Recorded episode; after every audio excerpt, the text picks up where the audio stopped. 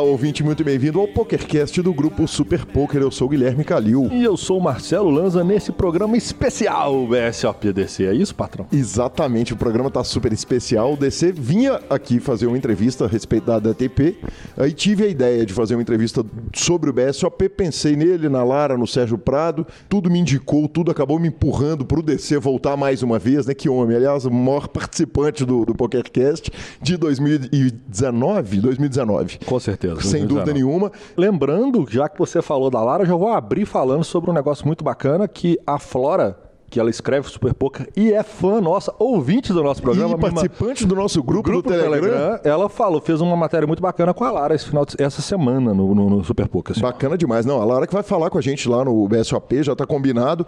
E, e, vamos fazer, vamos fazer, é claro, aquele programa de curtas ali, né? Com diversas entrevistas. E a Lara é um dos, um dos alvos do PokerCast ali, certamente não vai escapar. Ela que é parte do coração e da alma do BSOP, como daqui a pouco dirá o DC. É, ele vinha fazer a entrevista da DTP, eu tive a ideia de fazer o Millions, chamei, ele veio, cara sensacional. A gente começa lembrando que tem diversas formas de se ouvir esse e outros podcasts, Spotify, Deezer, YouTube, Podcast Players. Nos indique, nos dê cinco estrelas, troque sempre suas fichas pelo Fichasnet, perguntas, participações, sugestões, promoções e comentários. Pi. É, eu cortei tô assim dizendo geral. geral, eu vi, eu pra vi, quem né? geral? Pra quem geral? Pra quem geral? Tá né? Nós temos duas formas de contato. Um é o nosso e-mail, Lanza, por favor. pokercast.gruposuperpoker.br E temos também, eh, na verdade são três, né? Ou São quatro, né? Quatro, São é, quatro. na verdade. Aí temos o Instagram. E, com- Instagram é bom, né? Desculpa, Instagram é cara, muito porque bom, velho. Virei Lanza, né? temos o Instagram e temos o Twitter. Arroba Gui Calil e arroba Lanza Maia. Agora, se de tudo você falar, velho, eu vou mandar um áudio pra esses idiotas pra eles botarem no ar, cara, é muito fácil. Você pode mandar o áudio no WhatsApp ou participar do nosso grupão no Telegram. Que é 31 97518 9609. Exatamente, Marcelo Lanza. É, Vamos pular as falinhas? Vamos direto pras notícias? Vamos pular as falinhas, a gente jogou, a gente ganhou, como normal, segue o jogo. Exatamente. Não, eu tô. eu- eu- como é que chama? Eu fiz a segunda melhor coisa do poker. Você eu perdeu. Fiz a segunda melhor coisa da vida. Eu joguei e perdi. né? É só- jogar e perder só não é melhor do que jogar e ganhar. Breaking news, senhor. Breaking news, cara. A gente vinha para um programa que a gente só ia falar um pouquinho do, do, do, do- Caribbean Poker Party, mas aí o Marcos Vinícius, nosso ouvinte do Rio de Janeiro, manda uma breaking news, e essa é breaking news mesmo. Ninguém menos que ele, o maior jogador, a a maior figura midiática do poker, dos maiores jogadores de poker do mundo, possivelmente o maior, certamente o maior nome do poker mundial, Daniel Negrano, fechou com a rede GG Poker, a GG Poker, ou com- como o nosso ouvinte preferir chamar. A GG Poker é uma rede especial, porque ela atende eh, principalmente torneios, eh, jogadores high rollers, então ela faz, toda hora tem torneio de 25k, 10k lá, é, é bizarro. O, o- os- o tamanho dos torneios lá são um negócio muito fora do padrão. Ela não atende a jogadores nos Estados Unidos, no mercado americano, e, e, na verdade a GG foi crescendo o seguinte, eles foram aumentando os garantidos, aumentando, aumentando, aumentando, e hoje, assim, virou meio que padrão dos caras, Ah, vai ter uma série aqui com 50 milha garantida, e ao mesmo tempo, eu, por exemplo, não tenho uma conta na GG, você tem? É só high roller? Não tem, obviamente. Não, cara, não. aí que tá, cara. Mas, mas confesso, Aham. é, bom, se é, se é para mim, deve ser para uma grande parte do nosso público. Eu não sabia que ela existia. É uma parada assim. Na hora que eu vi Daniel Negriano assina com a GG Poker, eu falei, Who the Fox is GG Poker? Cara, Foi, foi essa a explanação, assim. Quem, é você? que diabos é você? Quem é você com essa bala toda para poder assinar com o patrão? Exatamente, cara. Ah, então, e aí te respondo. A GG Poker é a terceira maior rede. é, ela é equilibradinha ali pelo Poker Scout. Ela é super equilibrada com o Party Poker ali, ficando evidentemente atrás do Poker Stars. E, e aparentemente o que os caras estão fazendo é o seguinte: tentando conversar com Lanza, tentando conversar com o ouvinte do PokerCast, tentando conversar com o Calil, que não tem conta na GG Poker, que podem ter essa impressão de que a GG Poker tá lá só para torneios gigantescos e para garantidos gigantescos, para bains gigantescos, para falar com uma outra comunidade com a qual eles não conversam. E aí eles investiram certamente no nome certo, né, Lanza? Exatamente como você abre a notícia falando, na maior figura midiática do poker mundial, com folga. É um cara que tem o carinho dos jogadores em geral, é um cara que os jogadores amadores sabem tem o cara como ídolo, e é um cara que na hora que você vê ele compete da GG Poker no peito, é, ele vai criar aquele interesse de clique. Quem é GG Poker? Que é essa pergunta que você faz. E eu acho que foi um belíssimo tiro, senhor. Cara, a GG Poker já tem é, como seu principal nome de jogador patrocinado o Brinkene, que é o, o, o maior nome da All Time Poker all-time uh, tournament money leader, né? Quer dizer, o maior nome na, na lista de do jogadores que mais ganharam do dinheiro. E no Twitter, o Daniel Negrano elogiou o software, falou que o software, principalmente para mobile, é bom pra caramba. É, contou que a relação dele começou quando ele resolveu fazer aquele staking para a WSOP. Ele queria fazer uma plataforma para staking. Os caras da GG Poker falaram o seguinte: oh, nós temos aqui, no nosso site já tem na plataforma é, uma plataforma de staking, que o jogador pode vender pursa, pode comprar a pursa dos outros e tal. Então deixa a gente fazer isso com você. Ali começou a relação e aparentemente aí virou esse amor que virou. Tá lá o Daniel Negrano vestindo o pet dos caras e aí ele ofereceu aquelas promoções, aquela parada toda que um jogador que entra num site novo vai vai vai apresentar ali para os seus fãs. Então a gente pode falar Negriano GL na GG? Negriano GL na GG, cara. Que homem, exatamente. exatamente, sensacional. É, Lanza, isso aí a gente é, é, passou da parte de, é, é de, de, de, notícias. Vamos agora para a parte de opiniões nossas. É, cara, a, a, impressão que eu tenho é o seguinte: qual que é o objetivo da GG? É. Massa. É massa. Massificação. Exatamente. É tirar o seguinte, é, é, é, é, virar e falar o seguinte, a gente já entendeu que nós já temos o GM Walter. A gente já entendeu que já tem o Kowalski, que já tem o Sketch, que já tem o Kelvin aqui no nosso time. O Akari. O Akari, exatamente. O Akari não, né? É, acho que o Akari, é PS, não, né? né? O Akari é PS, dele, não, Exatamente. É, segue, segue. é, mas bota no ar também, não tem problema não. não segue, vai, bota segue, a correção. Segue o jogo, vai. então, ela o, o, eu acho que o, o, objetivo foi esse, foi esse. Aí eu fui procurar as notícias, procurar as informações, cara, e ouvi uma especulação. Tô citando a fonte. A especulação foi do Pocket Fives que o PokerStars supõe-se que pagava 4 milhões de dólares por ano para para usar o peito do, do, do, do, do para botar o pet no peito do Daniel Negrano. Curto jogadores de pôquer ganhar salário de jogador de futebol. É, sensacional, sensacional. Eu acho bonito. Cara, e aí o seguinte, eu, eu fiquei pensando o seguinte, Lanzinha... Quanto? É, é, quanto, cara? Porque é o seguinte, eu acho que botar o pet do, do, do PokerStars no peito custa mais barato do que botar numa rede menor. Claro que custa. Naturalmente, né? Então fiquei ali pensando, falando, cara... E você é o maior nome do site, do Seu... maior site no planeta Terra. Exatamente. Você vai ser o maior nome do. Exa... Você já é. Uhum. Do PS. O maior site do mundo, o maior nome, o maior contrato. Exatamente. Num contrato que já vinha antigo. Vou te tirar desse contrato. É, vai saído, ele já tinha saído há, o quê? Uns seis meses? Não tinha. Peguei bet. Tinha, não, ele tinha saído peguei, do Peguei bet que já tava namorando. Fiquei doido, não tô fazendo nada. Não, mas esse bet não tem sentido porque a gente nunca vai conseguir saber. Exato, então bet bom. É. Esse eu não perco. Bet no Fofomou. Esse eu não perco. Amanhã eles não vão chegar lá e vão soltar a notícia da WSOP nova. E, e cara, então a, a especulação, o que eu acho é que certamente, talvez uma vez e meia esse valor aí, mínimo, possivelmente. Se eu for chutar, é seis para cima. Exatamente. Lanzinha, é, vão, continuando aqui a parte de discussões. Surpreso com o site escolhido? Quer dizer, a GG Poker patrocinando o maior nome de poker do mundo, um site que, que nem é tão conhecido assim aqui e, e um site que está tentando obter mercado? Surpreso pelo fato de eu não conhecer nem o site. Então não tem como eu não ficar surpreso. Surpreso, de fato. E passou tudo pela minha cabeça. É, quando o Daniel Negrano ficou free agent, cara, passou o Paripoker pegá-lo, porque o Paripoker seria uma escolha mais natural por ser o segundo maior nome do mercado. Eu cogitei a possibilidade, porra, de repente ele vai oferecer para Run It Once de entrar lá junto com o Phil Galfond de, vou, e, e, não a troco de um patrocínio de milhões, mas a troco de uma sociedade ali, vou entrar com o Run It Once, quer dizer... Eu pensei até mesmo ele fazer podcast com a gente. Né? Exatamente. Né? Juntar. E aprender português Isso, até, inclusive. E, e, cara, e, e, de verdade, me, me surpreendeu, foi uma surpresa gigante.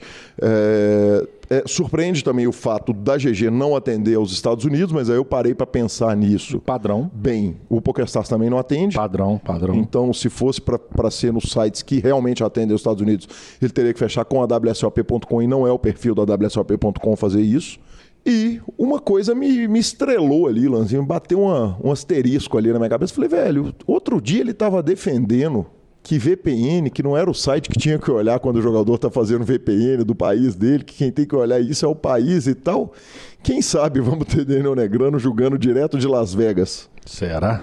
Eu não acho, não. Eu, eu, eu, eu, eu vou manter na linha que ele... Quer queira, quer não, quando ele está muito à toa, ele fala muita bobagem. Sempre falou. É o Pelé do poker nessa hora. Não, mentira. O Pelé é o... tem os outros dois que são maiores do que ele mas eu não acho que ele vai defender algo que seja contra a regra, não, porque quando acontece o caso do processo, ele vai a favor do PS. É, até porque uma eventual entrada da GG Poker no mercado americano poderia ser atrapalhada se, se o, o, Departamento de Justiça virar e falar assim, porra, mas o seu jogador principal está aqui jogando de dentro dos Estados Unidos não, eu acho que não. sem regulamentação. É, e eu acho que a escolha da GG também parte de um conceito que não é o nosso. É, eu, eu, me estranho muito mais o fato da GG conseguido pegar um patrocínio com o Negreano, porque ela tem, uma, ela tem uma importância muito maior do que eu achei que ela tivesse. Porque é, na hora que, eu sei que ela fazem as séries dos, dos super high rollers, dos high rollers, e que sim, é o meio deles. Então, para o meio deles, ela está super incluída e eu acho que um mal informado, no caso, sou eu, senhor. Aí sim, Lazinha. É, obviamente, a gente não ia deixar de dar uma passadinha ali pelo Masterminds, né, cara? O Masterminds já teve, é, é, ainda está muito no começo, está engatinhando, mas já teve um high roller aí, né, Lanzinha, sem surpresa. Você viu a mão?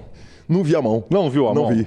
O negócio é o seguinte: ao in call, senhor, flop, asa e dama para um lado, nosso querido nunca teve no ferro, dama 10. Flop bate o as. Flop bate o as? 10, então... 10. e não é por mais, não é por menos, além de ser um fenômeno, ele filmou a estante de, tro... a stand de troféu de high roller dele essa semana. Ele fez um stories muito legal. Caio Reis, senhor, nunca teve no ferro. Nunca teve no ferro. Cravou o golpe, 40 mil reais na conta. Gabriel Nóbrega em segundo, 37 mil. Tá com cara de Dil essa parada, hein? Cláudio Batista, Claudão Batista. Claudão Batista, sensacional, 30 conto. Alan Marcos, Milena Magrini, Juninho Dayá, Reinaldo Abramovei, Abramovei e Marcelo Jordano. Quer dizer, eu tava, tava Sem macia, variância, não? Tava macia. Sem tava variância, macia. cara, impressionante.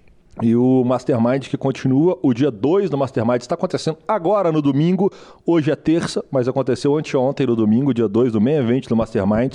Ontem aconteceu o Ladies também. E semana que vem a gente dá uma passada rápida, porque semana que vem teremos vários BSOPs acontecendo, senhor. Porque hoje começa o BSOP. Exatamente. hoje, com, com, com, o programa no ar, começa com o, o programa no ar. Não sei, né, velho? Às 15h28 Vai que momento. nosso editor botou o programa na segunda, ah, né? é verdade. Se botar vai ser mais legal. É hein? de se sonhar, exatamente.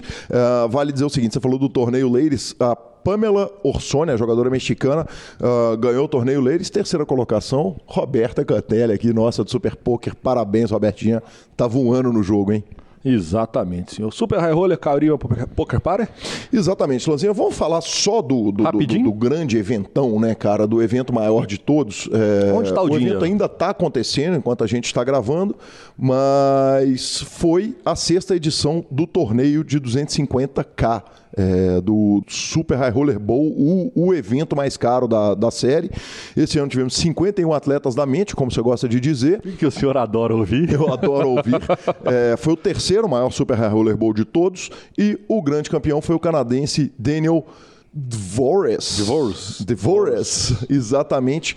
4 milhões. Que número, hein? Exatamente, 4 milhões e 80 mil. Segundo colocado, Wei Chan, na Malásia. É a terceira colocada, a primeira mulher que jogou um, um, um, super high roller, foi a primeira a ficar ITM, terceira colocação, Kathy Lynn, norte-americana, 1 milhão 785, numa mesa final que tivemos ainda Eric Seidel, Seth Davis, Jason Kuhn e Justin Bonomo, sensacional. O grande campeão desse evento, Lanzinha, não feliz com a cravada no evento, deu um tirinho ali no short deck e puxou mais 375 na fumaça. Um famoso manter a fase. Exatamente. Tem que, tá, tá, tá, tá, batendo carta, vai, vai, vai para cima. Senhor, o negócio é o seguinte, bora encerrar. Uma, bora hora, encerrar. uma hora e lá vai bordoada de descer. De, de descer, exatamente. Então, deixa, quem tem que falar hoje é ele. Exatamente. Fique aí com a palavra do nosso patrocinador, o Fichasnet. Dê preferência pro Lucão. Valeu. O Fichasnet é o seu parceiro para compra e venda de ficha nos principais sites de poker online. Chame o Fichasnet e avise que chegou até eles pelo PokerCast para participar de promoções super especiais para os nossos ouvintes. O WhatsApp do Fichasnet é 062 99837 1007 e lá você negocia suas fichas com os melhores preços. O Fichasnet trabalha com créditos do PokerStars, PariPoker, PP Poker, o Poker, EcoPays e AstroPay Card. Repetindo, o WhatsApp do Fichasnet é 062 99837 1007. O número está na descrição dos nossos programas. Fichasnet, confiança e melhor preço para suas fichas.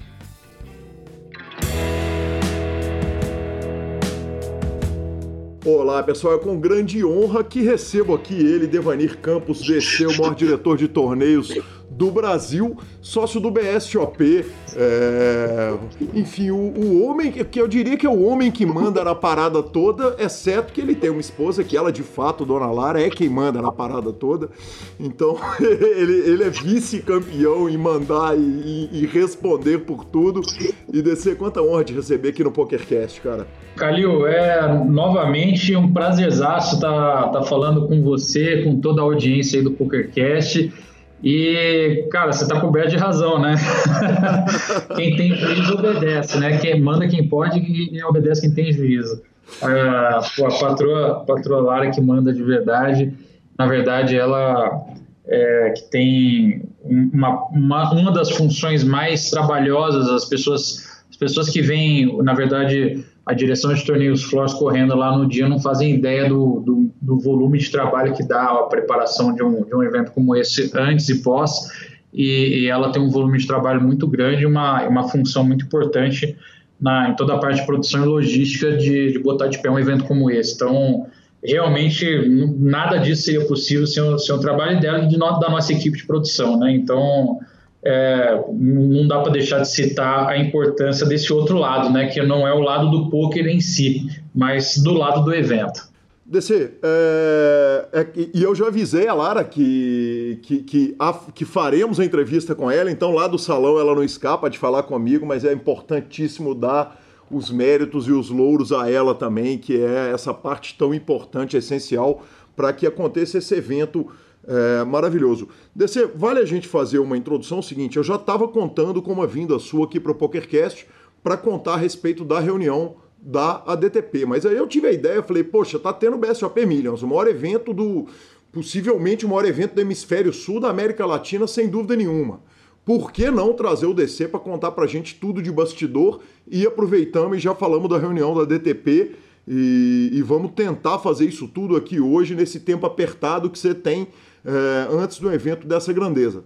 Mas antes de falar disso tudo, DC, eu começo com uma pergunta que me foi enviada pelo, pelo nosso chefe Vitão, nosso chefe de conteúdo do Super Poker. É, e eu não sei se você lembra, DC, mas a primeira entrevista que eu fiz com você, eu perguntei o seguinte: imagino que o pesadelo de todo diretor de torneio é cair uh, uma mesa e as fichas todas espalharem o que, que você faria. Agora eu mudo a pergunta. Eu imagino que, como proprietário de um torneio, organizador de um torneio, não deve ter nada pior do que chegar um final de ano, você olhar para o seu ranking e falar: o campeão não foi o Daniel Negrano, foi o Robert Campbell. Você já sonhou, você já sonhou com essa porra desses dias, cara? Ai, ai.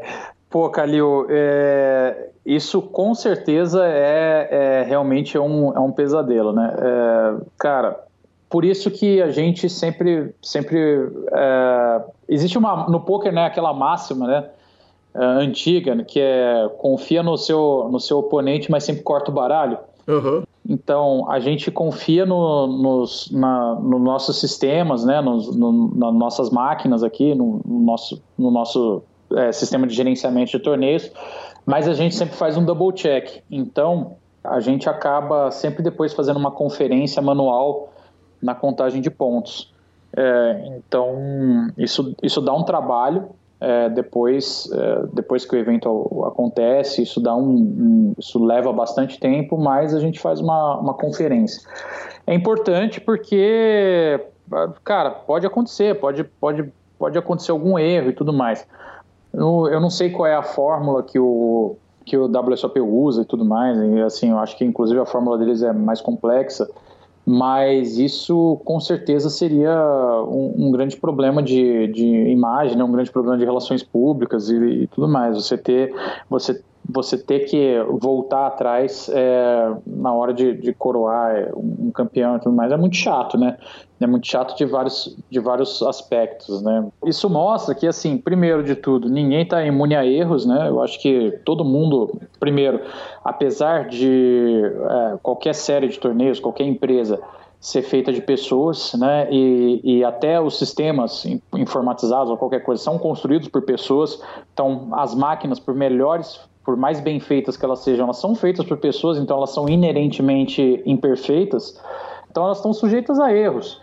E eu acho que o que vai definir, no final de contas, é, o sucesso ou falha de um empreendimento, de alguma coisa dessas, é o quão graciosa vai ser a, a reação que a empresa vai ter frente ao erro. Então, cara, assim, como todo mundo está sujeito a isso, eu acho que não tem o que fazer, tem que assumir o erro e tem que levar na esportiva, tem que bater no peito, falar que errou e, e, tem que, sabe, ter algum tipo de, talvez, de compensação. Não sei se, se existe algum tipo de prêmio, de, de coisa pro, pro campeão daquele ranking e tudo mais.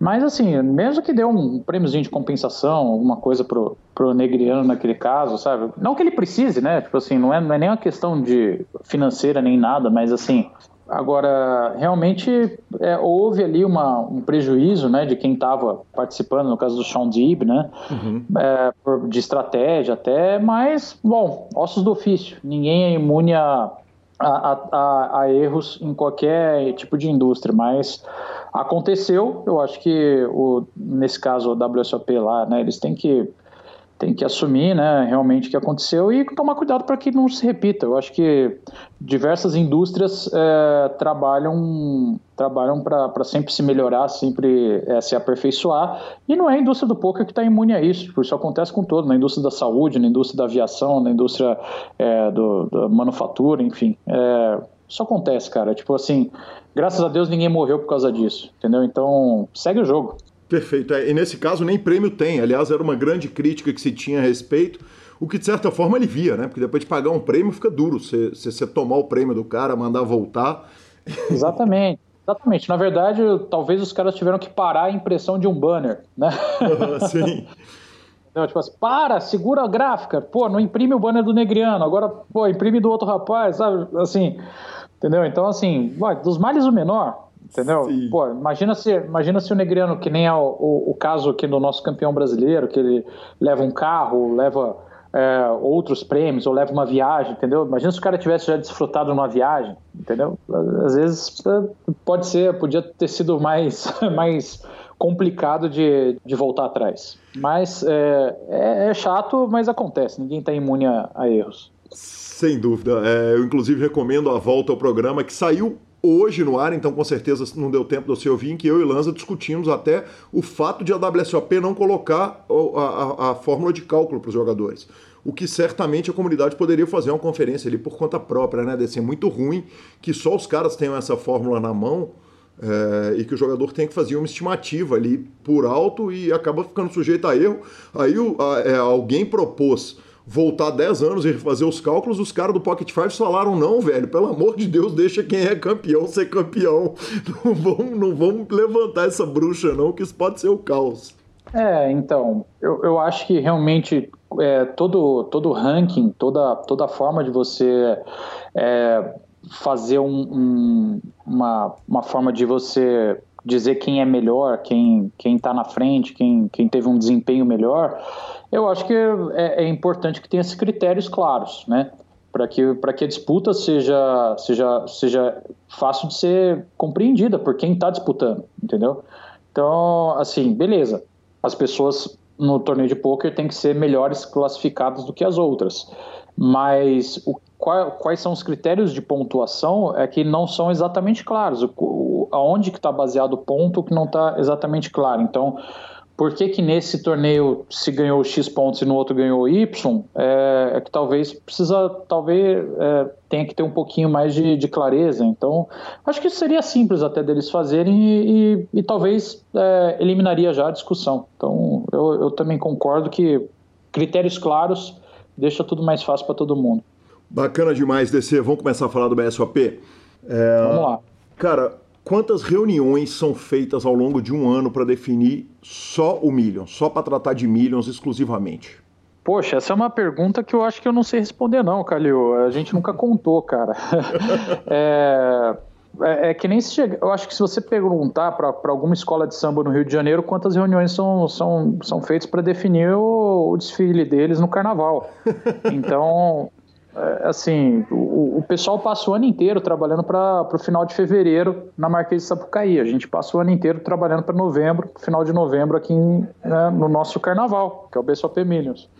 Então, é, a gente, na verdade, a gente começa a trabalhar para o BSOP Millions quando o BSOP Millions do ano anterior termina, porque a gente já começa a fazer algumas reuniões, a gente já começa a pensar no que aconteceu, no que deu certo, nas coisas que a gente acha que podia melhorar, em oportunidades, torneios que foram bem, torneios que, que a gente achou que é, não estava no melhor dia, no melhor horário.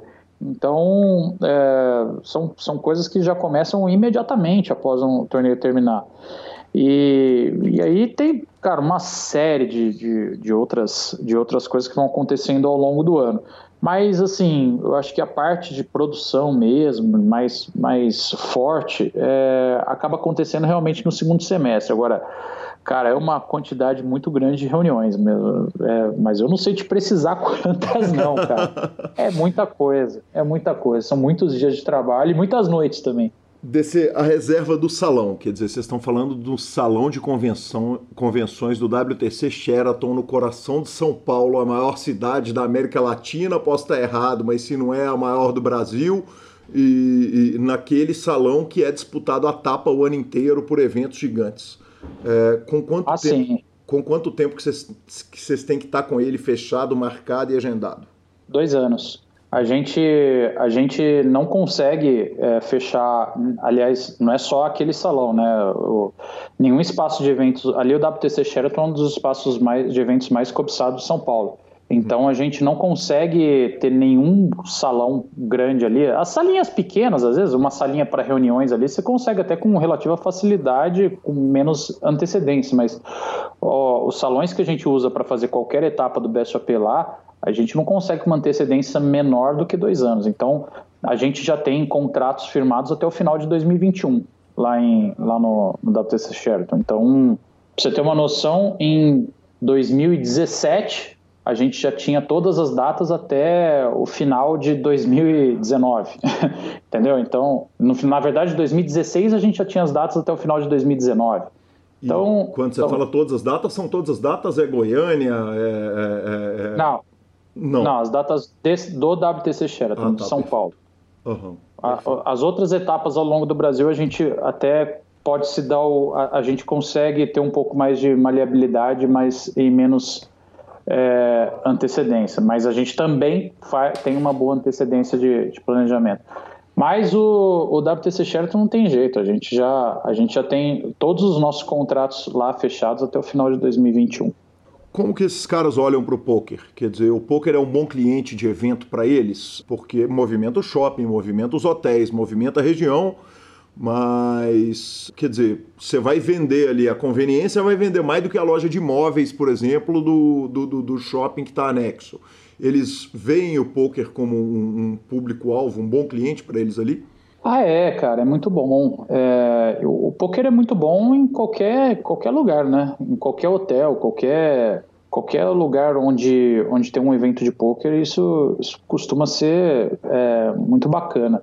Não é só ali no, no WTC Sheraton, qualquer realmente espaço de eventos que recebe um torneio de poker, vê que é legal, você tem uma, uma, uma junção de muitas pessoas, cara, durante muitas horas, são eventos longos, e, e, então as pessoas ficam lá, elas comem lá, elas, sabe, consomem.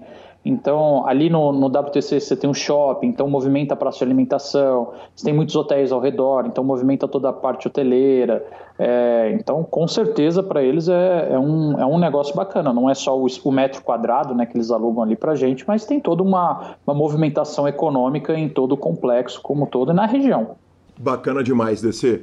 Quantos empregos o BSOP gera diretos e indiretos? esse número é, é, é tem, é fácil? Quer dizer, você tem ideia de quantos que são gerados indiretamente, além dos diretos? O BSOP Millions na casa dos 400 a 450, diretos e indiretos. Uhum.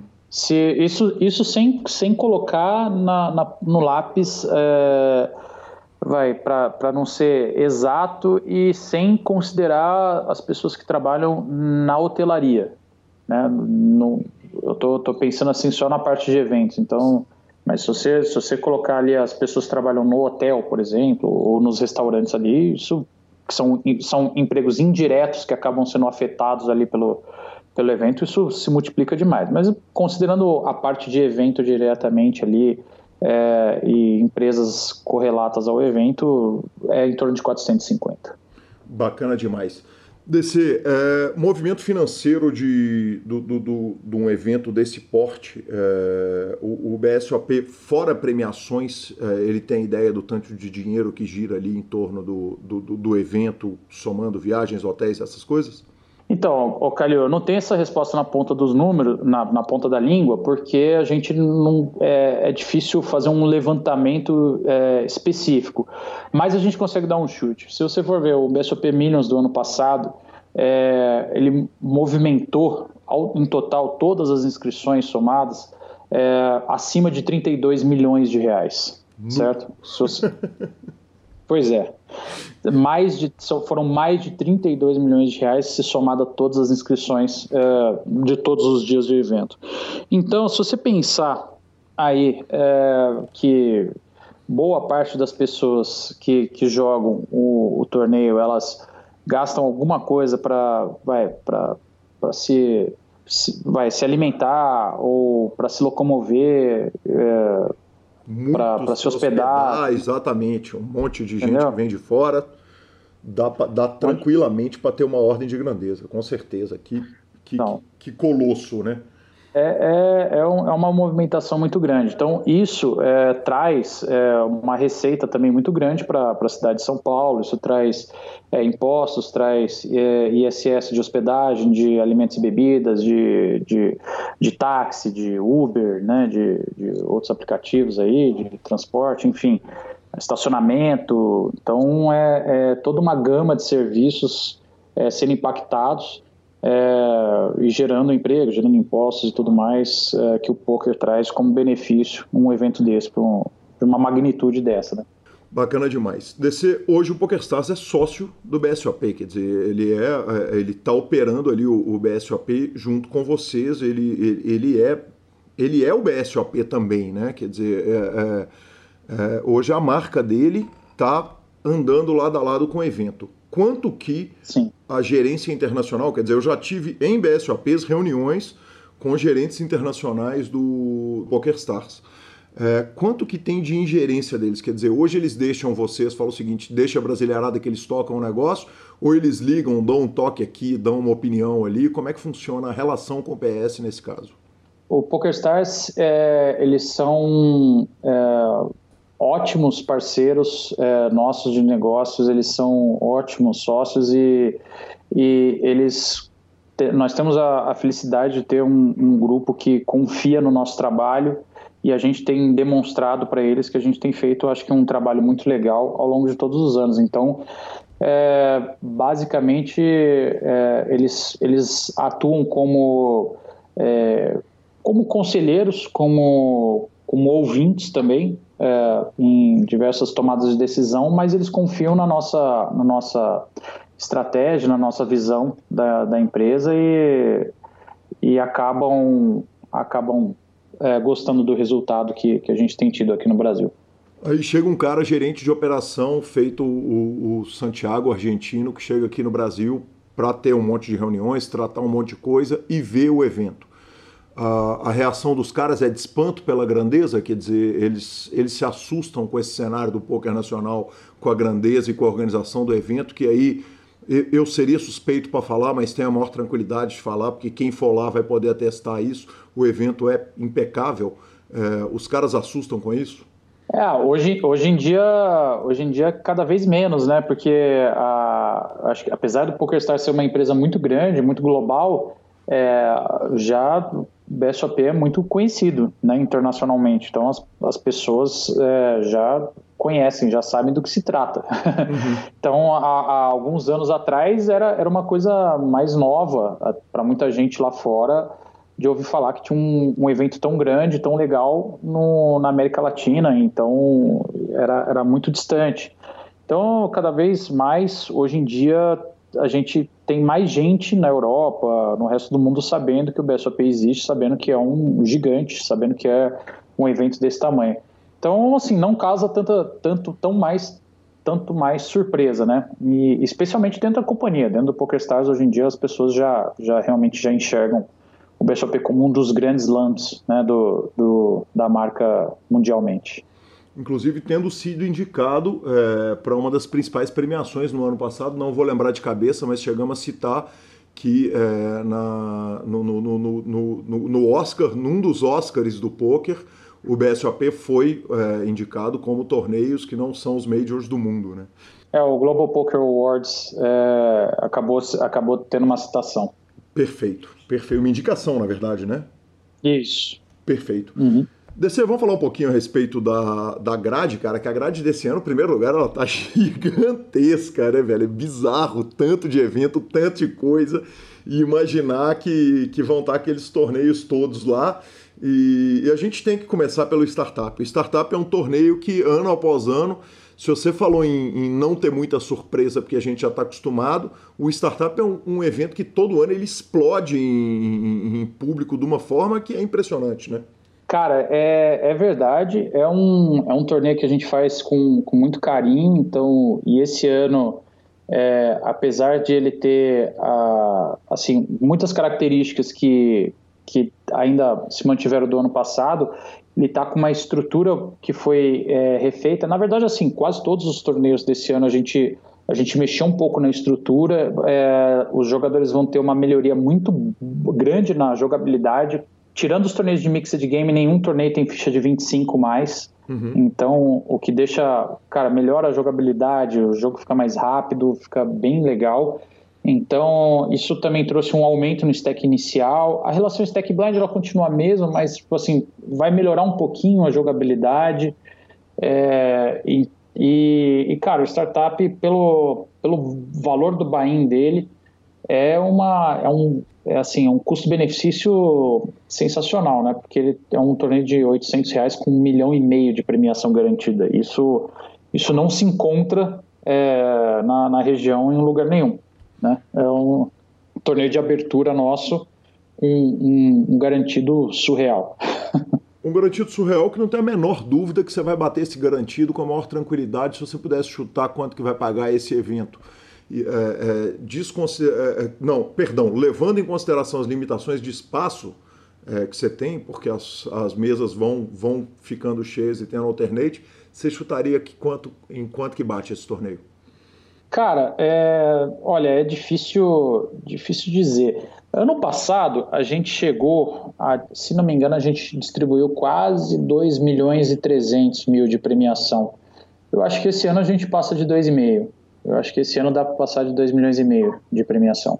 DC, é, teve um, no ano passado teve um probleminha de fila, né? No, no evento, porque a galera tem o fila zero e o, o pessoal acabou não fazendo a, a, inscrição. Teve na época uma reclamação, uma tensão muito grande a respeito às filas, principalmente desse primeiro evento. É, esse é um evento que tem que ficar mais atento e, e chegar com mais antecedência e, e, fazer o fila zero mesmo, inscrever antes, depositar antes. Então, o, o, problema de fila no ano passado, é, eu, vou, eu vou ser bem específico, ele só aconteceu durante o dia 1A do startup, que foi o primeiro grupo inicial. Isso, e isso tem um motivo, porque é o seguinte, ele, é, o, o dia 1A do startup começa às duas da tarde do primeiro dia do evento. Ele acontece exatamente é, ao mesmo tempo do torneio primeira vez. Uhum. Então, o que, que acontece? Quem joga a primeira vez é gente que não tem, nunca jogou o BSOP, então ele não tem um cadastro no nosso sistema. Uhum. Então essas pessoas, é, elas passam mais tempo ali na frente do caixa.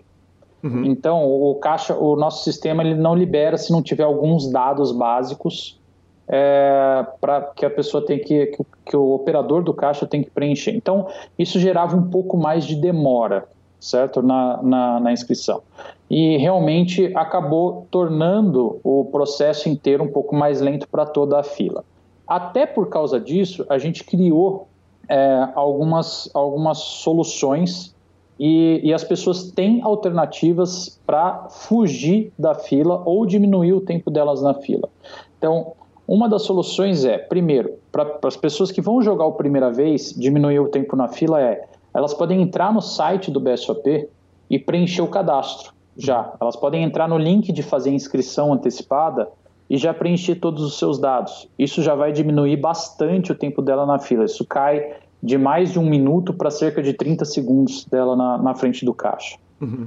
E é, se uma vez que ela esteja com o cadastro completo, ela não precisa nem entrar na fila do caixa. Ou ela pode fazer já a inscrição antecipada pelo site, pagar o boleto bancário e nem pegar fila, ela vai receber a, a posição dela, a mesa, tudo por e-mail uhum. e aí já vai direto para a mesa, ou ela pode chegar lá no evento e entrar direto no salão do torneio, pegar o cartão de débito ou de crédito dela, Visa ou Mastercard, e ir num dos totens de autoatendimento e fazer o seu registro sem pegar nenhuma fila. A gente vai ter quatro totens de autoatendimento espalhados pelo salão do torneio, onde a pessoa não precisa pegar nenhuma fila e ir direto, desde que ela já tenha um cadastro no nosso sistema. Então é muito simples, é muito fácil e a pessoa pode evitar aquelas filas grandes que tinham no começo. Mas, de novo, o ano passado a fila só aconteceu naquele grupo. Então, quem chegou para jogar o dia 1B do startup, por exemplo, cara, não passou mais do que 10 minutos na fila, 10, 15 minutos na fila. Quem chegou no dia seguinte para jogar o dia 1C, não passou mais do que 10, 15 minutos na fila. Quem chegou para jogar o dia 1D, também não passava mais que 10, 15 minutos na fila. A gente consegue processar um número enorme de inscrições muito rapidamente. Então, o, a, a, fila ela anda com uma, uma velocidade muito grande. Então, assim, a, a pessoa do, do, pegava do final da fila até ela chegar na frente do caixa, não demorava mais do que 16, 14 minutos. Perfeito, fantástico. Desse aí, aí você citou um torneio que, que não tem jeito de não brilhar o olho, primeira vez. Quer dizer, a primeira vez a gente só tem uma vez mesmo, quem não é virgem não volta a ser, né? o Lanz usou essa, é essa analogia, usou essa palavra virgindade. É... Primeiro, cara, qual que é a regra? Como que funciona a regra do, do, do primeira vez? Para lembrar aqui para o ouvinte, já falamos disso no PokerCast. Vamos lá. O primeira vez é um torneio que a gente, a gente é, primeiro eu só vou contar um pouquinho da história. A gente criou porque tem muita gente que joga poker, é apaixonado por poker, joga em home games ou às vezes joga em clube, mas acha que os grandes torneios são só para profissional, certo? Uhum. Então, o cara não quer ter o primeiro contato com um BSOP, é, e, e, e, chegar lá e falar, pô, meu, vou sentar numa mesa cheia de profissional, cara, eu não quero, quero, queria conhecer um BSOP, mas, pô, primeiro ter uma, sabe, de leve, começar mais de boa tal. Então, é, a gente criou a primeira vez para isso, para o cara chegar lá e ter um primeiro contato. Então, é, ele vai jogar um torneio no mesmo salão, cara, com, uma, com as mesmas estrutura, com a mesma equipe, mesma mesa, mesmas fichas e tudo mais, e disputando um torneio que faz parte da grade e, inclusive, um troféu oficial do BSOP Millions, certo? Uhum. É, é, um, é um evento da grade do BSOP. A única regra é o seguinte: ele não pode ter disputado nenhum outro torneio do BSOP ao longo dos anos, nenhum torneio oficial da grade. Uhum. Se ele disputou o torneio primeira vez no ano passado, ele ainda pode jogar a primeira vez esse ano de novo. Desde certo? que gente... ele não tenha jogado mais nada ou ele pode ter disputado o, o main event não. primeira vez? Não, não. Desde que ele não tenha jogado mais nada. Se ele jogou a primeira vez ano passado e jogou qualquer outra coisa, ah, eu fui lá e joguei um turbo, aí já não pode mais. Uhum. Aí já não é mais. Aí já. já... Exatamente. que nem você falou, já não é mais virgem. Uhum. Certo? Então, velho, é, ele tem que. Ele só pode ter jogado a primeira vez, certo? A gente está abrindo também exceção se o cara jogou alguns dos torneios free roll que a gente já teve no passado, por exemplo, torneio Mega Free Roll que o PokerStars já fez e tudo mais, que eram torneios absolutamente promocionais, sabe, que não, que não valiam é, premiações em dinheiro, que não valiam é, ponto para ranking, que não tinham inscrição, nem nada assim, entendeu? Uhum. Então, assim, é, esse, tipo, esse tipo de torneio tá válido para o cara jogar a primeira vez. Se ele jogou qualquer outra coisa que fez inscrição e tudo mais, aí ele já não vai ser elegível para jogar a primeira vez. Mas assim, poxa, eu não sei se eu, se eu joguei ou não joguei. Como que eu vou saber? Cara, o nosso sistema vai bloquear, entendeu? Uhum. O nosso próprio sistema vai, vai, vai identificar na hora. Se, se você chegar lá, o, o, o, operador digital, o seu CPF, se você não puder, o nosso sistema vai te bloquear e aí, infelizmente, você não vai poder jogar. Entendeu? O nosso, nosso sistema sabe. Ah, Mesmo que você não saiba. o Press Release fala o seguinte: quem não jogou depois de 2014, era porque antes de 2014 era mais difícil o registro dos jogadores? Era menos, menos sistematizado? É porque a gente usava um outro sistema de controle. Então, para que a gente não tenha é, um risco de ter uma inconsistência nos dados, uhum. é, e o risco do cara falar, ah, não, mas ó, eu tenho certeza que o fulano jogou antes uhum. de 2014. Então, a gente tem certeza que de 2014 para cá os dados são consistentes. Então, é, e outra, de 2014 para cá já fazem cinco anos, então uhum. já está tranquilo. Tranquilo. Uh, e a primeira vez é a primeira vez by Copag. Como é que a Copag entra no, no processo? Tem um patrocinador desse porte, uma das maiores fabricantes de baralho do mundo, possivelmente a maior, né? Ah, a Copag é a nossa patrocinadora e sempre foi parceira do BSOP há muitos anos. E, e a Copag fez com muito carinho, resolveu ser uma, uma, uma patrocinadora dessa, dessa é, atividade, que é o torneio Primeira Vez. E, cara, é com, com, muito prazer que a gente dá o nome do, do torneio primeira vez, vai Copag. Legal demais. DC, uh, High Rollers, cara, o cardápio de High Rollers para esse ano, eu, eu, eu, falo o seguinte: pro Lanza tá uma maravilha o torneio. Porque tem no Limit Roden de 6K, Pot Limit Omaha de 6K, os dois com 500K garantido. E um Super High Roller de 20 mil reais, é, um torneio de três dias, com um milhão de reais garantidos. E fora o, é, é, é o One High Roller, que também é de 6K com, com, com 500K.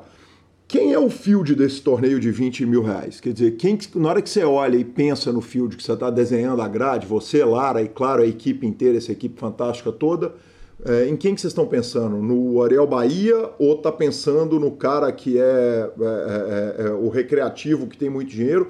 Porque ao mesmo tempo que ele é um valor muito alto, são três dias, não é, não é tão simples assim do empresário conseguir desconectar, largar e jogar. Calil, na verdade é o seguinte, é, é pra, justamente para ter uma opção para todo mundo. É, o High Roller de um dia, ele foi criado principalmente para atrair é, muito mais uh, os, os, jogadores que não podem passar três dias jogando um High Rollers. Uhum. Então, ele é uma opção mais rápida. Muita gente pedia isso é, no passado, ter, uma, ter um high roller, ser um torneio mais caro e que acabe em um dia, porque, cara, tem gente que quer jogar o BSOP, quer vir, mas gosta de jogar torneios mais caros. Mas, cara, não posso ficar três dias, quatro dias jogando. Então, assim, é, é em um dia resolve, sabe? Conhece-se o campeão uhum. e, e, acabou. É, a, gente, a gente faz já tradicionalmente um high roller de Omaha é, no, no BSOP Millions, porque, cara, Omaha já é uma das modalidades mais é, jogadas, é a modalidade mais jogada de cash game no Brasil, uhum. e, é, cara, tem público para isso e faltava realmente há muitos anos um torneio bom, é, de ótima estrutura, é, com valor mais caro para na grade. Então, desde acho que faz dois anos que a gente fazia, realmente já um torneio mais caro e, e esse ano a gente até revisitou a estrutura e, e inclusive melhorou ela para e trouxe como garantido ainda mais mais recheado para esse high rollers de PLO. A gente traz o, o, o high rollers tradicional nosso, mais para o final da grade, que é o, o, um, o torneio de, de 8K, que tem um milhão e meio garantido. Uhum. Cara, esse é o torneio que ele atrai gregos e troianos porque ele, ele tem geralmente fields bem grandes, então a premiação dele, é, nos, acho que no ano passado praticamente dobrou o garantido e o que trouxe, cara, muita gente mesmo. Então ele, ele geralmente vem muita gente através do satélite ao vivo, então é um torneio muito legal. E o Super High Roller realmente, cara, é a nata é, dos, dos, dos melhores jogadores é, do país, né? Esse é um torneio fantástico até de assistir, né? esse, é, esse dá vontade de comprar uma pipoca e ficar do lado assistindo de, de camarote, porque, pô, você pega ali quem, quem é apaixonado por poker, cara, tem uma aula de ver ali, de ficar ali do lado, né, cara? Você vê, os, você vê uns caras tipo, do nível do Will Arruda, Rafael Moraes, o Akari, entendeu? Você vê, você vê uns caras jogando ali que você, você, você tem aula, né? Só de ficar meia hora assistindo, você pô, equivale a trocentas, trocentos mil dólares de coach. Sensacional. Essa mesa final é transmitida a DC? A, a gente ainda está batendo, é, vamos bater o martelo, exatamente quais são os torneios que, que serão transmitidos, mas é, existe uma grande chance da mesa final do High Roller de PLO pela primeira vez nós vamos transmitir, viu? Então acho que vai ser uma das mesas finais mais sensacionais aí do, do da grade do SOP Minions, porque pô, pela estrutura eu acho que a gente vai ter só nome muito legal. Sensacional. Uh, DC 5 Card Draw. É... Torneio de Five Card Draw é um jogo que tá, porra, é raro. Se, se bobear no exterior é mais fácil achar um torneio de Badug do que de, de, de Five Card. Badug, Badace, Baduce ah, são mais populares, mas tem uma velha guarda do Brasil que joga Five Card Draw e jogava com baralho capado. Esse torneio é do BSOP é baralho capado ou é baralho cheio? Baralho capado. Baralho capado. Ele é, ele é 6 plus, né? Do, saiu do 5 para baixo. Uhum. E, e, e, o torneio é jogado five-handed. Então, ele é jogado, ele é as antigas mesmo, 5 por mesa, baralho capado. E, cara, ele é realmente para agradar, cara, bem a velha guarda mesmo. Eu acho que é, é tem, tem um, um quê de saudosismo. Uhum. Eu, a primeira vez que eu, que eu aprendi é, a, a, a, regras do poker, né? Pela primeira vez, fala assim, que, que é, como é que é poker? Ah, o que, que ganha do quê? Par ganha de ganha, é, trinca ganha de par, sabe? Dois, dois pares ganha de par, perde para trinca, tudo mais. Eu aprendi com poker fechado, cara. Todos então, nós, né, aliás. Exato. Então, assim, eu particularmente é, gosto muito mais dos, dos, jogos alternativos, né, dos mixed games do que eu acho mais divertido do que até o Texas Hold'em. E ter é, essas modalidades na grade, para mim, é a coisa mais divertida do mundo. Então, Five Card Draw, acho que é um torneio que ano passado a gente colocou, não sabia se qual que ia ser o resultado e foi muito legal, a galera adorou. E quando você chega lá, a velha guarda tá julgando, eles, você ouve um, um outro exclamando: Isso é que é pôquer? Não é esse trem que esses meninos estão jogando? Mais ou menos isso, pô. A galera adora. Pô, o pessoal se amarrou, cara. Foi, foi muito legal. E ano passado a gente fez com, com baralho cheio. Uhum. E realmente o pessoal sugeriu bastante. O pessoal falou: não, cara, faz com o baralho, vamos fazer com o baralho é, capado para realmente fazer do jeito que, que se jogava é, mesmo nos home games e tal, e, e nós atendemos aos pedidos e, estamos tá, vindo aí com o baralho capado. Legal demais.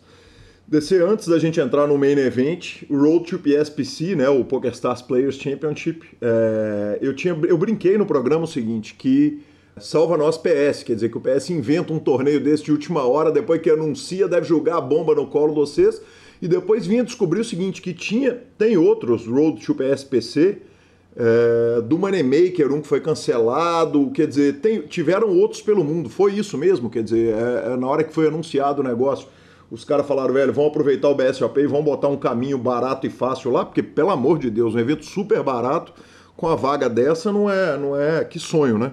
É, na verdade é o seguinte, é, você pode, a gente pode tentar ficar achando quem nasceu antes, se foi o ovo ou a galinha.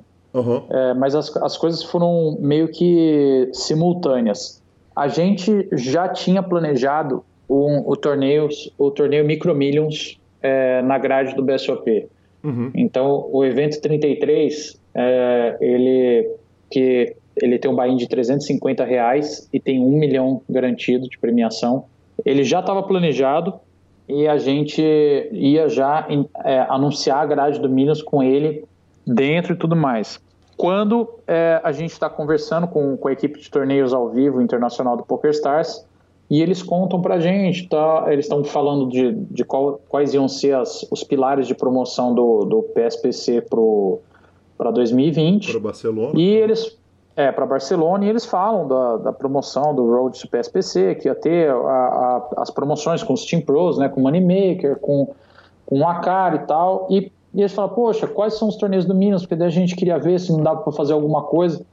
Aí, eu, aí a gente falou, poxa, acho que tem alguma, um torneio aqui que vai cair como uma luva, que uhum. é um uhum. torneio barato, que vai atrair bastante gente, que eles queriam realmente que fosse um torneio mais acessível, né, que não fosse um torneio caro, que fosse um torneio que atraísse muita gente.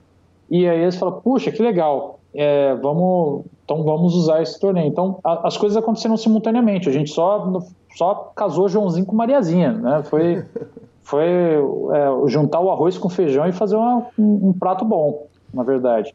Então, o, o que já era um torneio muito legal, com um valor muito bom, né? Que você pegar um torneio de 350 reais é, com um milhão garantido, ou, ou, seja, isso é uma coisa que praticamente hoje em dia você só, um, esse, essa relação de valor você só vê online e para jogar ao vivo, você, além do que adicionar para o campeão um prêmio que ultrapassa é, 100 mil reais de valor, né? Que você pegar o Platinum Pass, Sim. cara, isso é, isso é surreal, isso é fantástico. Então, na verdade, eu acho que esse é, esse é o evento talvez mais legal de se jogar em toda a grade.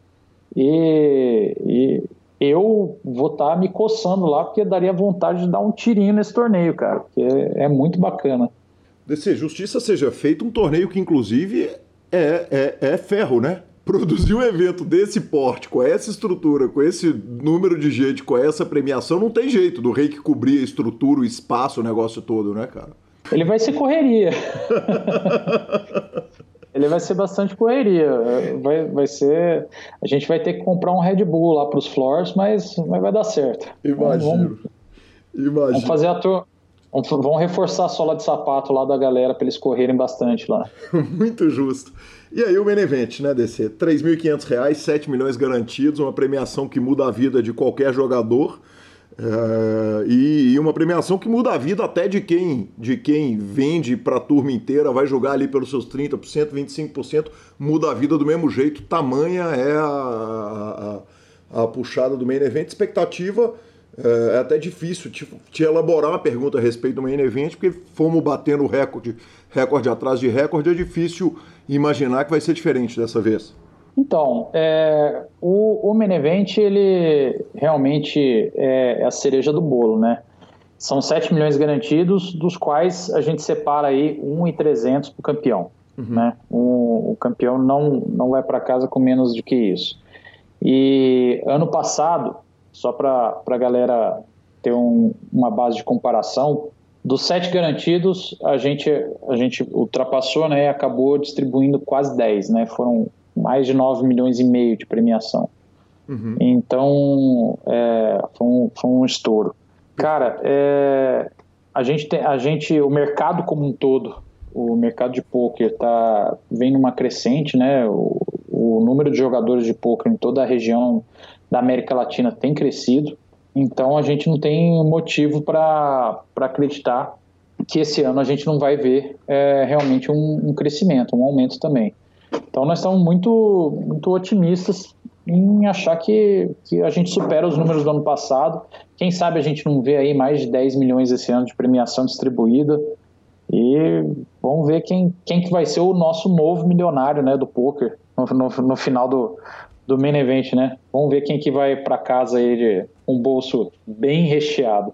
DC, é, eu vou colocar uma, um áudio de um ouvinte é, pra, que ele fez uma pergunta que eu achei que cabia na nossa entrevista. Você prefere que eu te toque Beleza. o áudio ou você prefere que eu faça a pergunta? Pode tocar o áudio. Tá, joia. Peraí, só um segundinho que já vamos tocar. O áudio dele foi bacana pra caramba. E ele parte da entrevista minha com o João Bauer. Fala, Calil, beleza? É, achei muito massa a entrevista do João, cara. Boa mesmo. E, e aí eu tava reparando que ele falou a parada do November 9 e eu acho que é interessante aquilo que ele falou, né, de ter um tempo para o cara curtir e tal, não sei o quê. Embora também concordo com ele que não precisa ser muito tempo, poderia ser três ou quatro dias. E acho que é uma parada que poderia ser ser feita até em alguns torneios aqui do Brasil, tipo o Millions agora, velho. O Millions, se eu não tiver enganado, é, assim como a maioria dos BSOP, começa numa quarta ou numa quinta e termina, a mesa final é sempre uma segunda ou uma terça-feira, tá ligado? É ruim, cara, tipo, ninguém consegue acompanhar, já tentei várias vezes pegar para ver a mesa final e, e eram nos horários ruins de, de acompanhar. E, tipo, o BSOP Millions é o, é o maior torneio do hemisfério sul, se eu não estou enganado. Os caras poderiam pegar e, tipo assim, ó, é seguinte, galera, encerrou no, no domingo ou na segunda, fechou a mesa final, aí nós vamos ter um intervalo aqui agora de quatro dias e retorna no sábado para a gente fazer a mesa final. E, e, tipo, não só pelo tempo que os caras vão ter de se preparar e tal, mas até para fazer uma transmissão mais legal, tá ligado? Pega é, faz o perfil dos jogadores, tipo, faz uma apresentaçãozinha, tá ligado? Para poder é, fazer, como a própria, a própria ESPN fazia, tá ligado, né? É, pega, ó, fulano de tal, do estado tal, aí faz uma entrevista ali com algum parente que ele leve, ou algum amigo, um brother de jogo, conversa, aí ah, aí tal, fala um pouco sobre expectativa para essa final e tudo mais. Acho que seria bem legal, hein, cara? Então, Calil, é, são, são todos é, é, pontos que tem prós e contras, cara. E, e assim, você pega a maior empresa do mundo de poker, que a, a, o grupo Caesars, acompanhado hoje da maior empresa esportiva do mundo, vai, de transmissão, que é a ESPN, eles testaram durante vários anos e voltaram atrás no modelo. Uhum. Então, se você, se você pensa que o, os, assim, os líderes de mercado globais nisso, que exploram é, num, num, ambiente que e numa abrangência maior do que qualquer outro no planeta, que eles têm é, talvez a maior captação de patrocínios, de, de, vai, de, de faturamento com isso, do que qualquer outra empresa no planeta, testaram e voltaram atrás, cara, é, assim, talvez é porque eles realmente olharam, fizeram todas as análises e viram que não foi o melhor modelo do ponto de, de diversos pontos de vista, seja do ponto de vista de aceitação do público, seja do ponto de vista de negócios, seja do ponto de vista de retorno financeiro, seja do ponto de vista da, da satisfação do próprio participante, do próprio jogador. Enfim, eu, eu não tenho os dados né, na mão para poder fazer essa análise, mas é, é, um dado muito importante quando o líder de mercado testa e volta atrás. Isso, isso é um tel muito uhum. grande, né? E a gente, e a gente no, no, no, nosso cenário, a gente tem que também ficar ligado no, nos tels.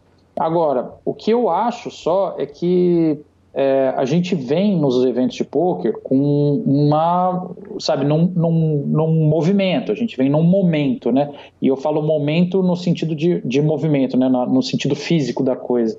E quando você para aquilo e só volta um certo período de tempo depois, eu acho que a gente, beleza, você pode ganhar tempo para fazer promoção, para fazer um away e tudo mais, só que de certa forma você perde também, porque você perde a audiência que estava empolgada, você perde um pouco do fator empolgação daquilo lá. Então, é, é a mesma coisa, cara, que tipo, eu não sei se a final da Copa do Mundo seria a mesma coisa se ela fosse um mês depois da semifinal. Uhum.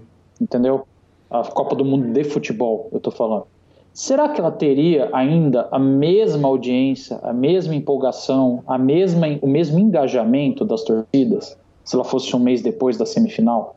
Você está vindo a Copa do Mundo todos os jogos, sabe? Dois jogos por semana, talvez, sabe? Aquele negócio assim, de repente, pum, chegou a semifinal, temos os dois times aí nós vamos parar por um mês e meio, sei lá, por um mês. Porque será que a gente vai ter o mesmo nível de engajamento? Então, assim, é, eu acho que existe um fator de empolgação, de, de, de momento, de, de, de envolvimento, que eu acho que se perde com isso. Então, apesar de o, o, o horário da, do começo de uma mesa final não ser o melhor, porque a gente começa a mesa final às duas da tarde e tudo mais, só que, cara, a gente tem que lembrar também que a gente tem oito pessoas que precisam ser eliminadas e, cara, a gente não pode também fazer uma mesa final com blind de 15 minutos, né? A gente tem que dar uma estrutura que os caras estão jogando, às vezes, por um milhão e trezentos mil reais, uhum. entendeu? Então, é, é uma mesa final que às vezes vai durar, sei lá, 8 horas, 10 horas de jogo. Então, cara, é, se eu começar às 6 horas da tarde, isso vai até quando? Sim.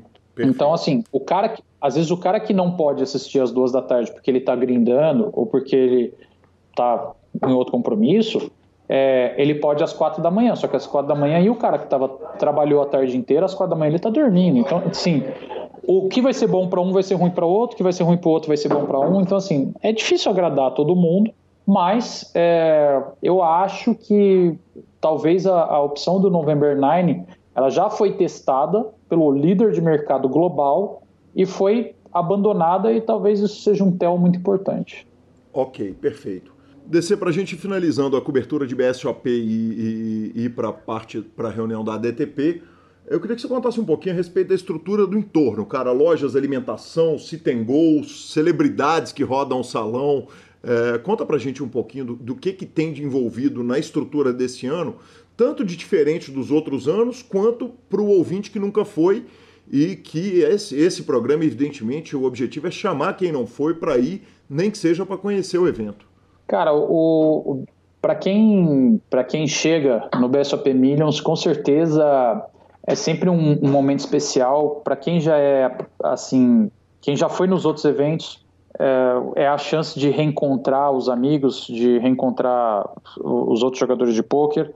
E para quem nunca foi, é sempre um impacto muito grande porque é o maior evento da América Latina é, disparado e, e para a gente é um prazer muito grande sempre receber é, toda a comunidade do poker.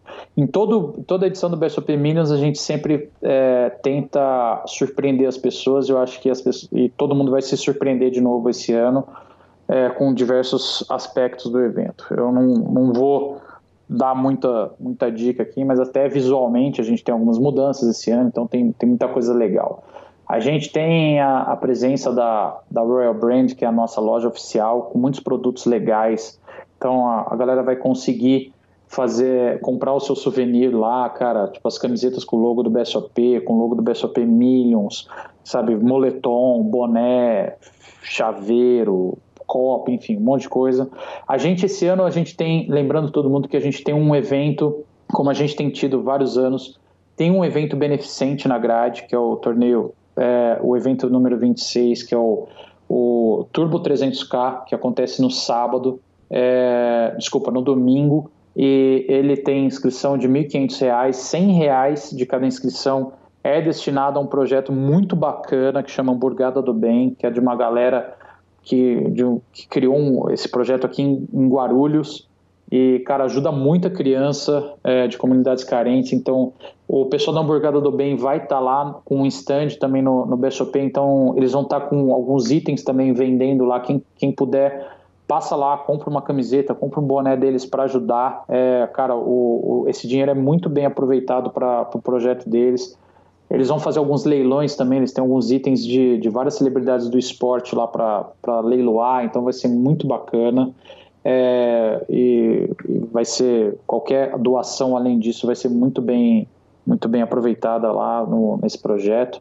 Cara, uh, o, o, serviço de alimentos e bebidas do, do evento tá vai estar tá 10. É, a, a empresa SIG, que é a nossa parceira, ela está super bem preparada, mais uma vez, para atender todo o público.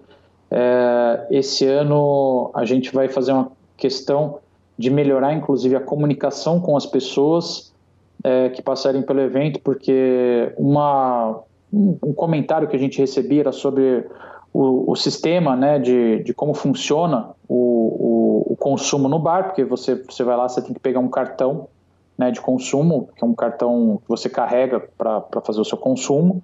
E depois você dá, é... recebe um dinheiro, eu nunca devolvi, voltei com todos os meus para casa até hoje. Isso. A questão, a questão é o seguinte: você, a gente vai, inclusive, melhorar a comunicação sobre isso. Você, você pode ir no final do evento, você deve ir, inclusive, lá, uhum. trocar o seu cartão de volta, pegar o seu, o, qualquer saldo que você tiver. Só que se você for para casa e levar o seu cartão, nos, uhum. Durante 15 dias após o evento, a gente vai, vai comunicar isso, vai ter lá um informativo no evento, mas durante os 15 dias após o evento, você vai ter um site que você vai poder entrar e solicitar o, estorno de qualquer saldo que sobrar no teu cartão. Né? Então você vai ter 15 dias para fazer isso. Então a gente é, vai ter essa facilidade também para todo mundo. Então o serviço de alimentos e bebidas vai estar muito melhor. A gente tem os, os totens de autoatendimento, cara, para quem quiser fazer entradas e reentradas no salão Pô, você caiu daquela turbeta de noite, você não precisa ir até o caixa andar, o salão é grande, é comprido, não precisa ir até a frente lá no caixa. Pega já o seu cartão de débito ou crédito, Visa ou Mastercard, vai no totem de autoatendimento, já faz a inscrição, já volta direto para a mesa. Cara, é super tranquilo, super rápido. O BSOP, de novo, é a empresa que mais inova em questão de tecnologia para o atendimento dos clientes. Vai ter uma área específica de City Goals, City Goals acontecendo o tempo inteiro, especialmente satélites, vai ter muitos satélites City Goals, City Goals all-in ou fold. Cara, vai ter muita coisa para todo mundo. Vai ter no primeiro dia o Desafio das Estrelas lá, com vai ter algumas celebridades lá também. Então, cara, tem muita coisa acontecendo. BSOP Millions, como sempre, tem coisa pra cacete acontecendo o dia inteiro. Bacana demais. Lembrando que eu e Marcelo Lanz estaremos lá. Então, sempre pra gente também é uma grande festa, uma grande chance de encontrar os ouvintes. E, poxa, que prazer. Vamos tentar marcar um, um almoço ou uma cervejada. Vamos ver como é que a gente vai fazer. Descer, evidentemente, sei que vai ser impossível você largar o evento, mas você está convidado.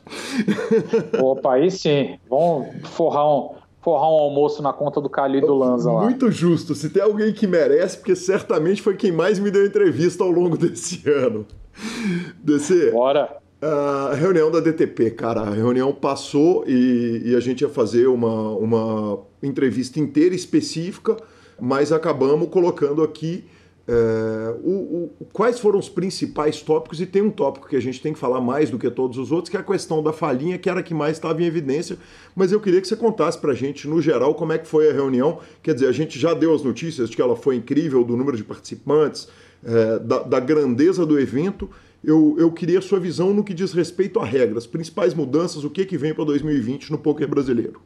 Primeiro de tudo, é, fala, tocar num ponto que você falou, Calil, que é, para mim, é muito importante, cara. O tamanho que foi a reunião da DTP esse ano, que é, foi muito legal, cara. A gente teve um, um crescimento de quase 50% do ano passado para cá no número de profissionais que tiveram lá. Uhum. E, e, isso, cara, mostra, primeiro, o, o, o interesse, o engajamento né, dos nossos profissionais do Brasil inteiro em querer se atualizar, querer é, enxergar né, o quanto que é importante estar é, tá no seu A-game profissional, né? Uhum. E, e, segundo, cara, a, o tanto que o nosso mercado está crescendo, né? Isso, isso também é um, é um, reflexo muito grande do crescimento do poker, o número de profissionais que, que tem no nosso país.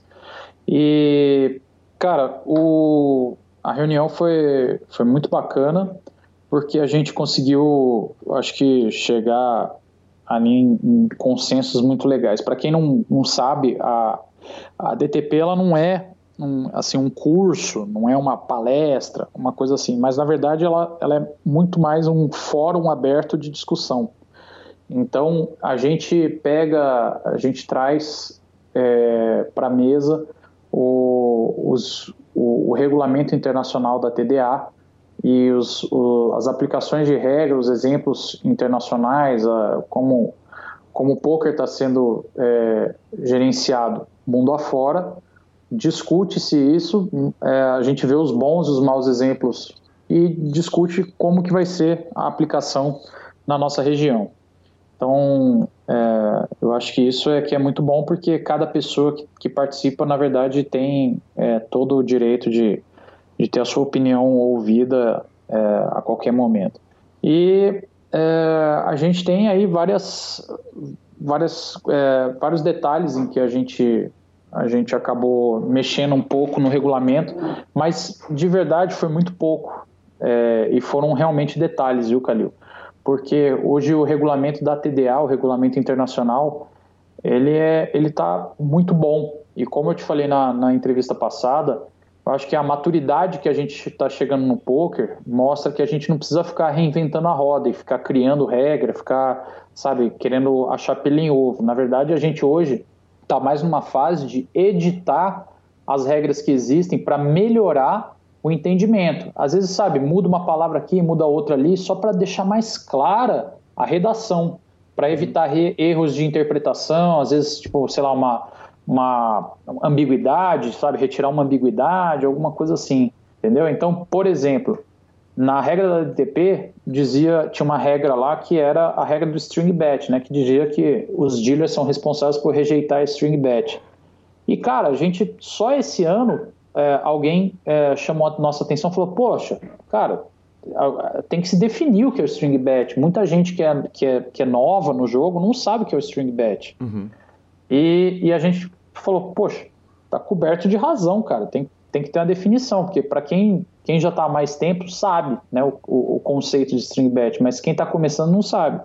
Então a gente editou essa regra, não é uma regra nova, pelo contrário, ela está no regulamento desde, sei lá, que o baralho era em preto e branco. E, e aí, cara. Muito boa a expressão aí.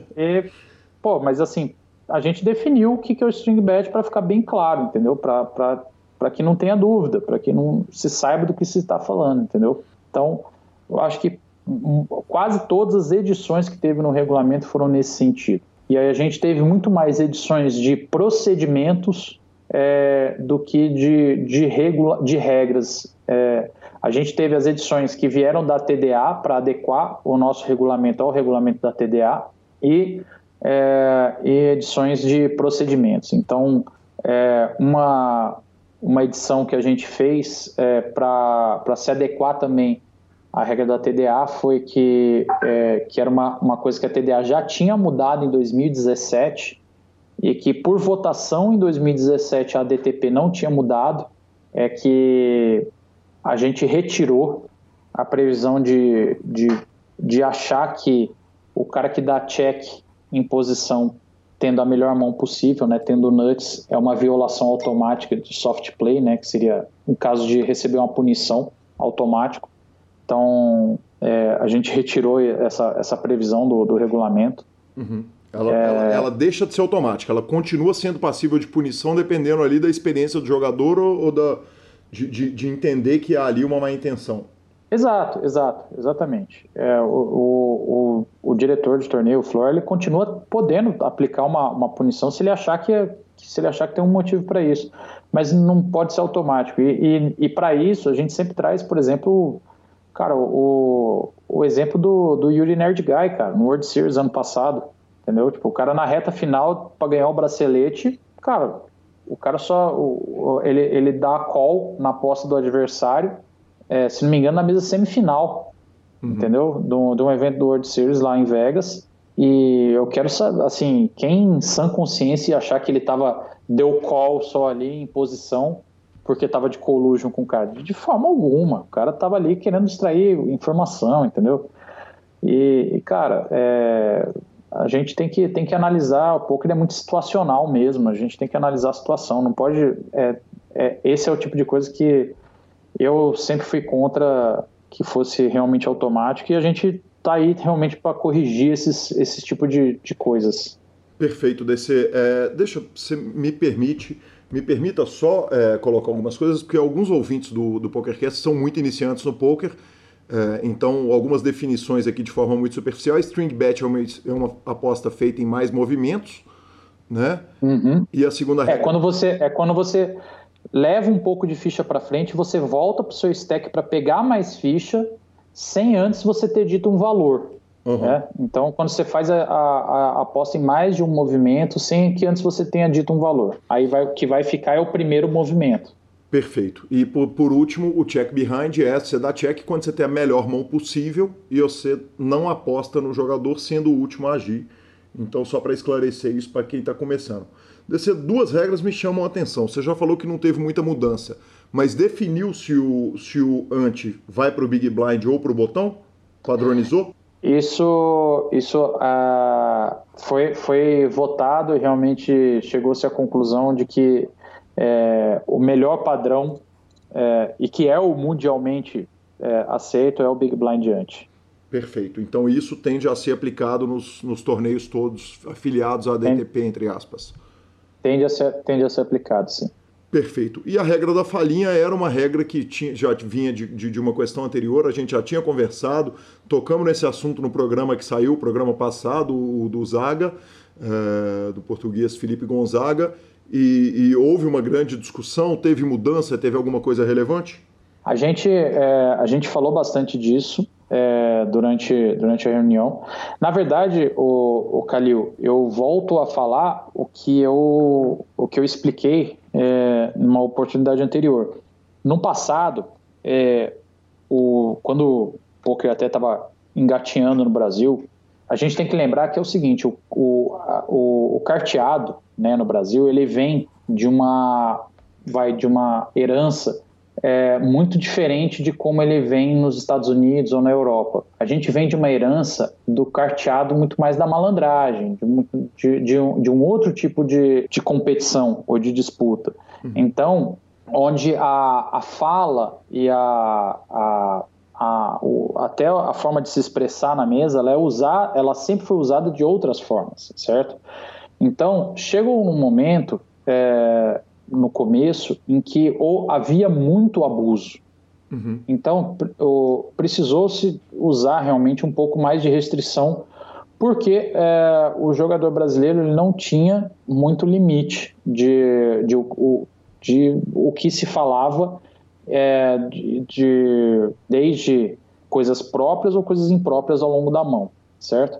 Só que já faz bastante tempo em que a regra, é, da, que todo mundo fala regra da falinha, não é que ela mudou ou deixou de mudar, é que a percepção das pessoas é que ela, ela não é a, a, a que é aplicada. E muitos dealers é, ou floors ao redor do Brasil acabavam tendo uma aplicação exagerada, certo? Uhum. Porque, na verdade, o que não pode, certo? E aí foi o que a gente fez questão de, de reiterar para todos os diretores de torneio que estavam presentes na DTP. O que não pode é você infringir a regra que é a regra de um jogador por mão, one player to a hand. Essa regra ela está descrita no regulamento, que é você é falar sobre a mão que está acontecendo naquele momento. É você revelar o valor da carta, é você falar sobre a jogada, é você é, criticar ou você dar é, sugestões ou você falar qualquer coisa que envolva aquela jogada. Agora, o poker é um jogo social, é um jogo que é legal de ser jogado, é um jogo para você fazer amigos, é um jogo para ser divertido e tudo mais entendeu? E, e os, os floors, os dealers e tudo mais, não podem tirar esse fator divertido e, e social do jogo.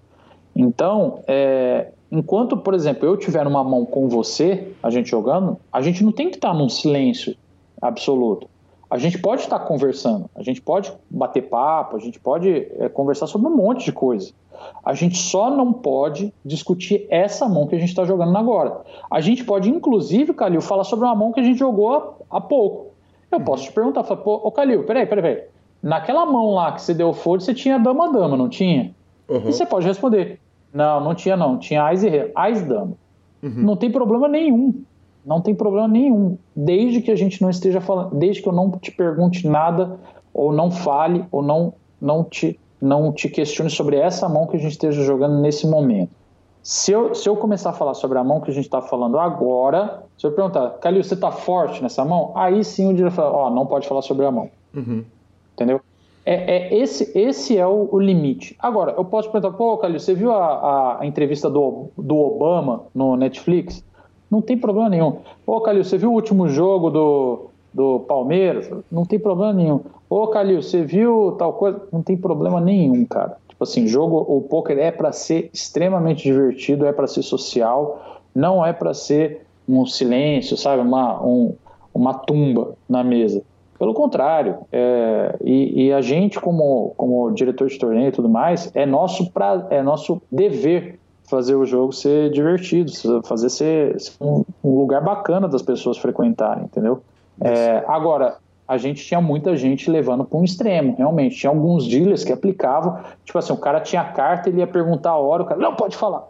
Uhum. E, e, pô, isso daí é um exagero, e não pode ser assim. Descer um exemplo na maldade para tentar julgar o maior diretor de torneio do Brasil, dos maiores do mundo, na fogueira, né?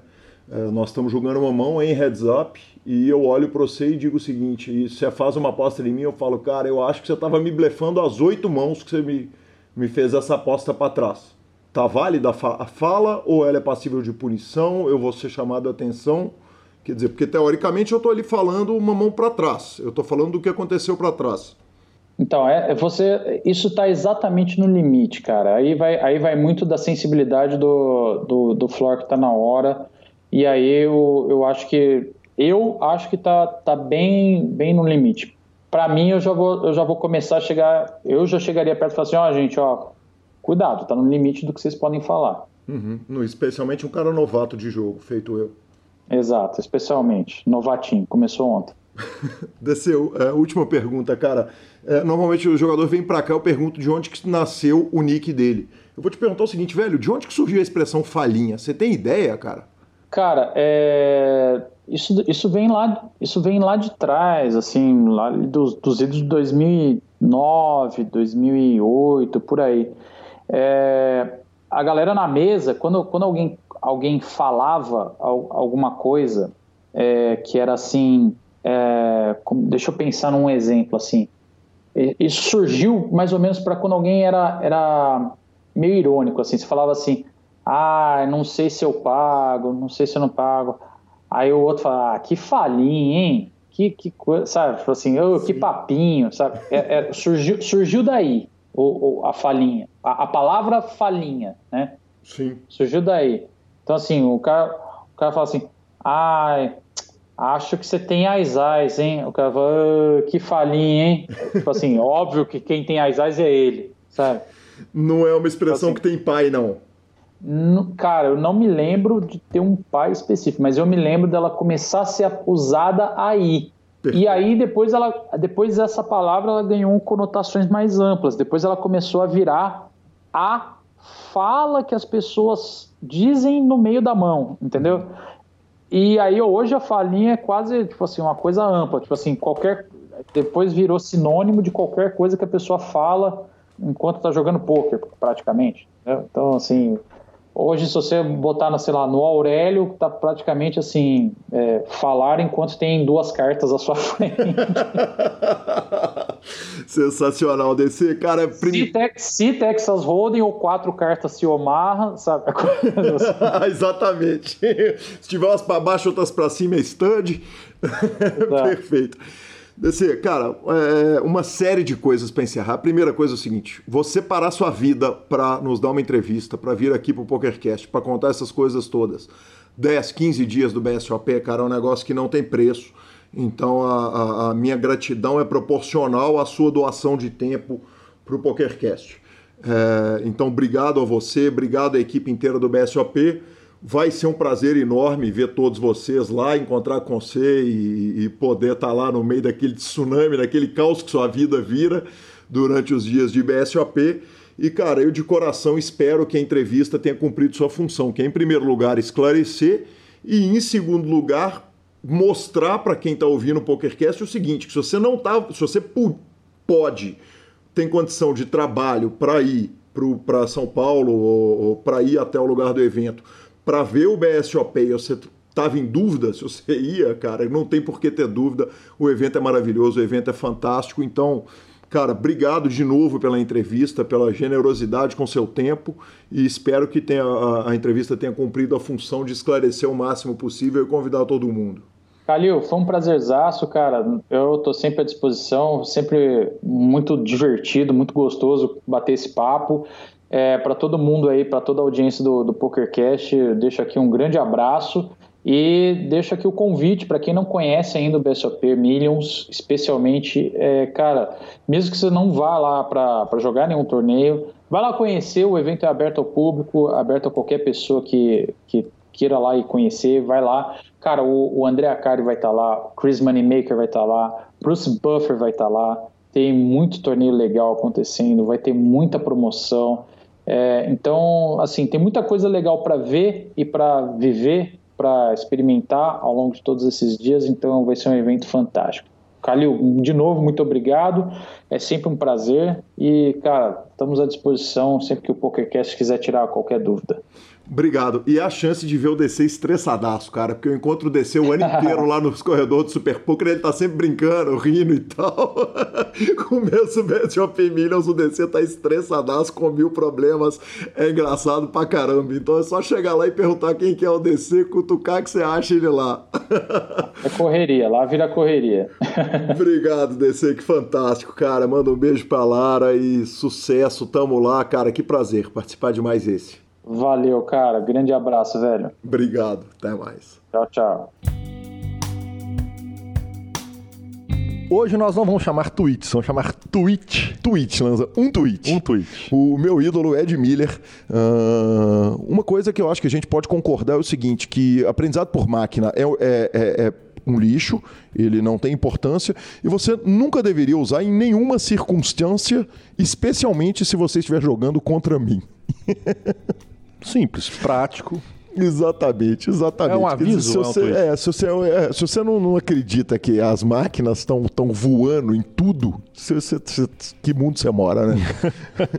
Redes sociais, senhor. Redes sociais, Lanzinha. Vamos começar pelo áudio maravilhoso. O áudio foi do Manja, lá de Pará de Minas. Você conhece o jogador? Eu não conheço. Eu não conheço o Manja. É, eu também não. É, quem enviou o áudio foi o Anderson. E, cara, é um áudio do. É aquele áudio do sextou, só que de pôquer. Fique aí com o áudio do ouvinte. Que eu quero saber? Quer saber se vai ter baralho hoje de novo? E daqui as reis, você tá ligado? Blind 100, 200, o camarada faz 4,500, toma tribete do cara mais duro da mesa de pá 12 mil e paga de dama 10 off e já segue no flop, assim, na fumaça. E puxa, assiste tudo do cara. Depois disso o cara já volta pra nem fazer ribai mais. Como é que vai ser? Vai então ou não vai? Sensacional, manja, velho. Tá louco. O que, que é isso? Esse é o joguinho, né, velho? Esse é o joguinho. Esse é o joguinho. O jogo em Pará de Minas, duvido pouco que seja assim, que aquela turma lá é firme no jogo, hein? Ah, mas faltava largão da 10 horas. um jogo de amigo, segue, só segue muito, né, velho? Em noite tá quente. Louco. Então, se estiver chovendo, tá louco. Mandar um abraço também pro Edu Nebs, que mandou uma mensagem falando que ouve o podcast, acabou de cravar um torneio lá no, no PokerStars, falou, eu sei que o valor é baixo, mas é minha primeira cravada no PokerStars, estou feliz demais. Porra, que sensacional. Grande abraço, Edu. Tamo às ordens aí. Que, que seja a primeira de muitas cravadas.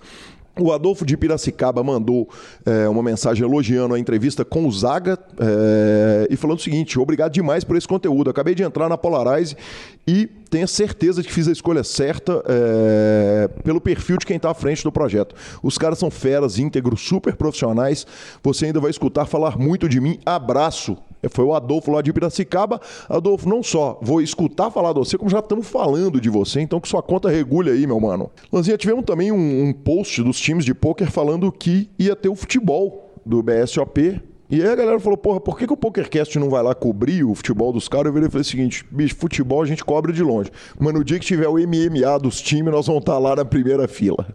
É o seguinte, para quem não viu, está perdendo o melhor vídeo de 2019. Forbet a respeito desse jogo. Vai no YouTube, procura, como é que tá? Procura, procura Forbet, deve estar tá nos vídeos do Forbet, do Sketch, o vídeo do Sketch no Forbet sobre isso, com o GM Walter e companhia, é brilhante. Treta na diretoria? Treta na diretoria, Eu tô procurando exatamente. aqui pra gente pegar o... Treta na diretoria, exatamente. Forbet a crise no futebol é muito brilhante. Parabéns ao Forbet, parabéns ao tempo, tá, gente? Parabéns, viu? Estou com o tempo, tá Parabéns. Já acabou as séries, né? Entre Safra até BSOP, porque vocês estão com o tempo. Aliás, soltaram o podcast e tá fantástico. Nem chegamos no podcast dessa semana, tá maravilhoso. O caso Cara, do Lúcio da Rave é absolutamente sensacional. Muito bom, muito bom. A gente sabe da brincadeira que essa turma tem, o carinho que eles têm um com os outros. Então, é, Forbet, Acari Team, Card Room, Follow, Full, Guerreiros, Resenha, Samba Step. Vai ter uma moçada jogando bola. Cara, aquele nível técnico ruim que a gente sabe que eles têm. Não, não tem. Não adianta eles falar que eles jogam bola. Eles são muito ruins de bola. Muito ruim. É, mas é divertido. Sem então, dúvida nenhuma. Só que infelizmente chegarei só na terça, não poderei cobrir na segunda. Antes eles faziam um pouco antes, ficou muito em cima, então. Mas GL pra turminha. Mas fica plantada a ideia do MMA entre times de pôquer. É, é melhor para nós do que para eles.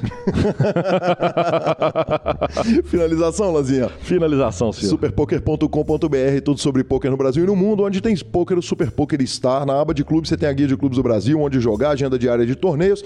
Na aba de vídeos e no YouTube você tem as maiores transmissões ao vivo dos torneios de poker pelo mundo análises técnicas, programas de humor, piorão, entrevistas fantásticas e, obviamente, o PokerCast, revistaflop.com.br, a sua revista de poker há mais de uma década contando as grandes histórias de poker. Assine já. E mibilisca.com, cobertura de torneios, cobertura mão a mão de torneios pelo Brasil e pelo mundo. Podemos mandar um abraço para regular a conta agora? Cla hum, claro. Claro. Claro. Eu queria mandar um abraço para Guilherme Calil e Marcelo Lanza. Eles vão estar no BSOP essa semana para Ah, ver se regula a conta, ver se regula as Eu acho contas. que ia ser Eu bom. acho válido Pô, demais, Porque santo de casa não faz milagre. Exatamente. Vamos falar a gente da gente mesmo, é, mandar aquele abraço como na terceira pessoa. Aham, sim. Porque, Um abraço para aqueles caras vale que vão pra lá todo jogar mundo. o BSOP. Não é possível, né? Porra, pode não ter, não ter, vai, não tem jeito no caso seus e tal, mas acho justa a tentativa. Eu, é muito válido, vai que bate aquele hate game do sabor. Então vamos pra dica cultural. Lanzinha, começamos a nossa dica cultural. É o seguinte: recebi reto uma correção daquela assim, tortada no meio da minha cara. A dona Fabielle me manda o seguinte: o, o seguinte print: tétrico, significado. Número 2, que causa horror, horrível, medonho. Ou seja, quando você foi falar do que você estava falando, você quis dizer que era um negócio horrível, um horror, medonho. Ou seja, é, eu te corrigi errado. E ela falou o seguinte: acepção errada, Guilherme. Ela me chama de Guilherme. Adoro com esse barulho aí. É. Aí eu só me sobrou uma coisa, eu tive que voltar ao dicionário para saber o que, que era acepção. então fui lá, cara, olhei e é o seguinte: ato de receber, recepção, acolhimento no antigo ou na lexicografia, lexicologia, ela que é historiadora e muito letrada, em lexicografia cada um dos vários sentidos que palavras ou frases apresentam de acordo com cada contexto. Hum. Que mulher, hein? É, que perigo a gente ficar conversando fiado aqui no microfone. Exatamente, exatamente. Com gente culta nos ouvidos. É, rapaz. É, tomamos uma tortada na cara. Uh, Lanza, eu queria o seguinte: minha- minhas duas dicas culturais. é, a primeira, eu queria voltar na dica da semana passada. Eu falei a respeito do filme Game Changers, que o Daniel Negrano produziu, fez a produção executiva, e que ah, eu estava em dúvida se o filme era absolutamente genial ou absolutamente idiota. Vale dizer que é um filme sobre o veganismo. Justo. Eu pensei muito a respeito do filme, fui assistir um monte de vídeos no YouTube, podcasts, etc e tal, e cheguei à conclusão que o filme é péssimo, o filme é horrível, o filme é completamente idiota. Lembrando que não é Eu não, sobre tô- o veganismo. eu não é estou sobre o falando a respeito do veganismo. Eu acho o seguinte: o veganismo é uma causa que merece ser defendida, que tem diversos motivos pelos quais você pode defender o veganismo.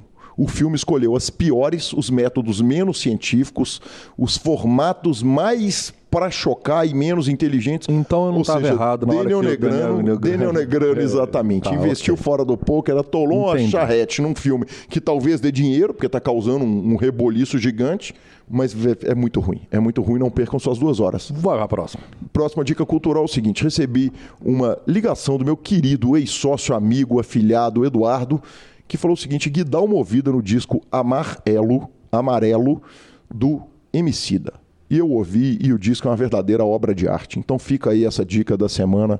Cara, para, ouve o disco da primeira à última música, considere o disco ali uma obra completa, assim, não ouve uma música solta, não. Ele é perfeito da primeira à última música, Beijo Du. Ok, sensacional. Cara, minha dica, na verdade, elas são, é uma dica, mas ela, ela é quebrada em dois pontos. Uma coisa que eu não gosto muito é a bitolação que a gente fica, como, por exemplo, você abre o Netflix e baseado nas séries que você assiste, ele te oferta uma lista de séries ou filmes. Ele oferece ou oferta? Ele oferta. Que seja, ou ele me oferta ou ele me oferece. Acho que é a mesma coisa no caso específico. Por que, que eu não gosto? Porque ele parte do princípio de tudo que você gosta. Se você bitolar nisso, você nunca vai ver nada novo na vida. Mas o Spotify está fazendo a mesma coisa com o podcast. Então, ele tem um negócio que chama é, seus podcasts do dia, é o Daily Podcasts, onde ele pega e te ofertam, ou oferece, seis a sete episódios aleatórios de podcasts aleatórios dentro dos podcasts ou dos temas que você já ouviu na vida. Você tá ligado que a Fabi vai mandar mensagem falando se pode usar a oferta ou não. Mas eu tô falando os dois o tempo todo, porque aí ela me ajuda Exatamente. e eu exclui. Eu, eu acho que os dois cabem, mas eu não vou pegar. Bom, e ele me deu a dica do Nerdcast número 16. É o Nerdcast, que é uma parceria do Nerdcast com a Nova Futura Investimentos. É, é, é uma linha de podcast voltada para o seu dinheiro, que eu acho muito legal. Fala muito sobre trade, mercado, investimento. É bem legal. Tô muita vontade de dar falinha, velho. Vai dar, tá não com muito, vai, né. Lando? Você tem que pensar onde vai investir, velho. Desculpa. Era pra ser curto, mas eu não aguento, velho. Eu não aguento. A bola vem rolando demais. Ah, continue, eu sempre gostei de favor. mercado de ações Ah, e sim, tal. Claro. Eu queria informação mais segura e tal. Mas Tem do, que fazer Mas com o dinheiro, né? E há uma coisa que eu sempre gostei muito é de história. História da humanidade. Eu, eu sou eu sou um apaixonado por história da humanidade. Então, o episódio é a crise de 29. Então, é o crash da bolsa, é explicando. Cara, que episódio foda. Então, para quem gosta de história e que tem curiosidade mais a fundo o porquê da crise de 29, é, vale a pena. É um episódio justo. Arroba Gui Calheu e arroba Lanza Maia são nossos Instagrams e Twitters. Ah, nos indique, nos dê 5 estrelas, troque suas fichas pelos, pelo Fichasnet e a edição deste programa É do cara editor. é do cara editor. Qual será? Qual será? Olha, a edição desse programa é do querido Vini Oliver. A edição deste programa é do Rodolfo Vidal. Por favor, não cortem isso, deixa os dois no final, pela dúvida.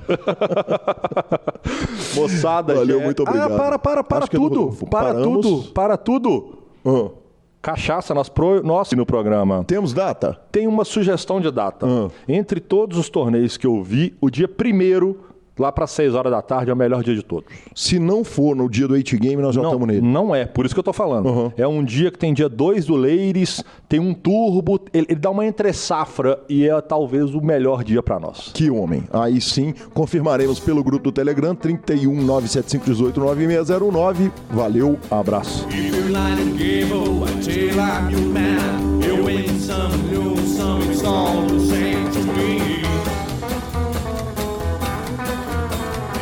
Pleasures you play, it makes no difference what you say. I do shadow green, the only kind of game is the ace of spades, the ace of spades.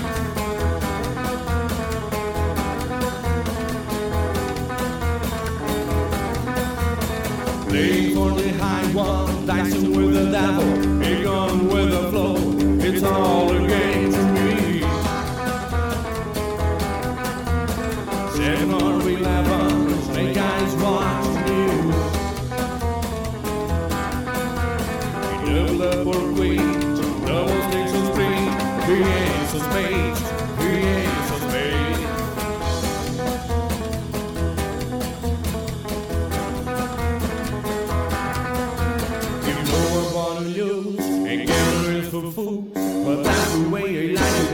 I don't want to live forever.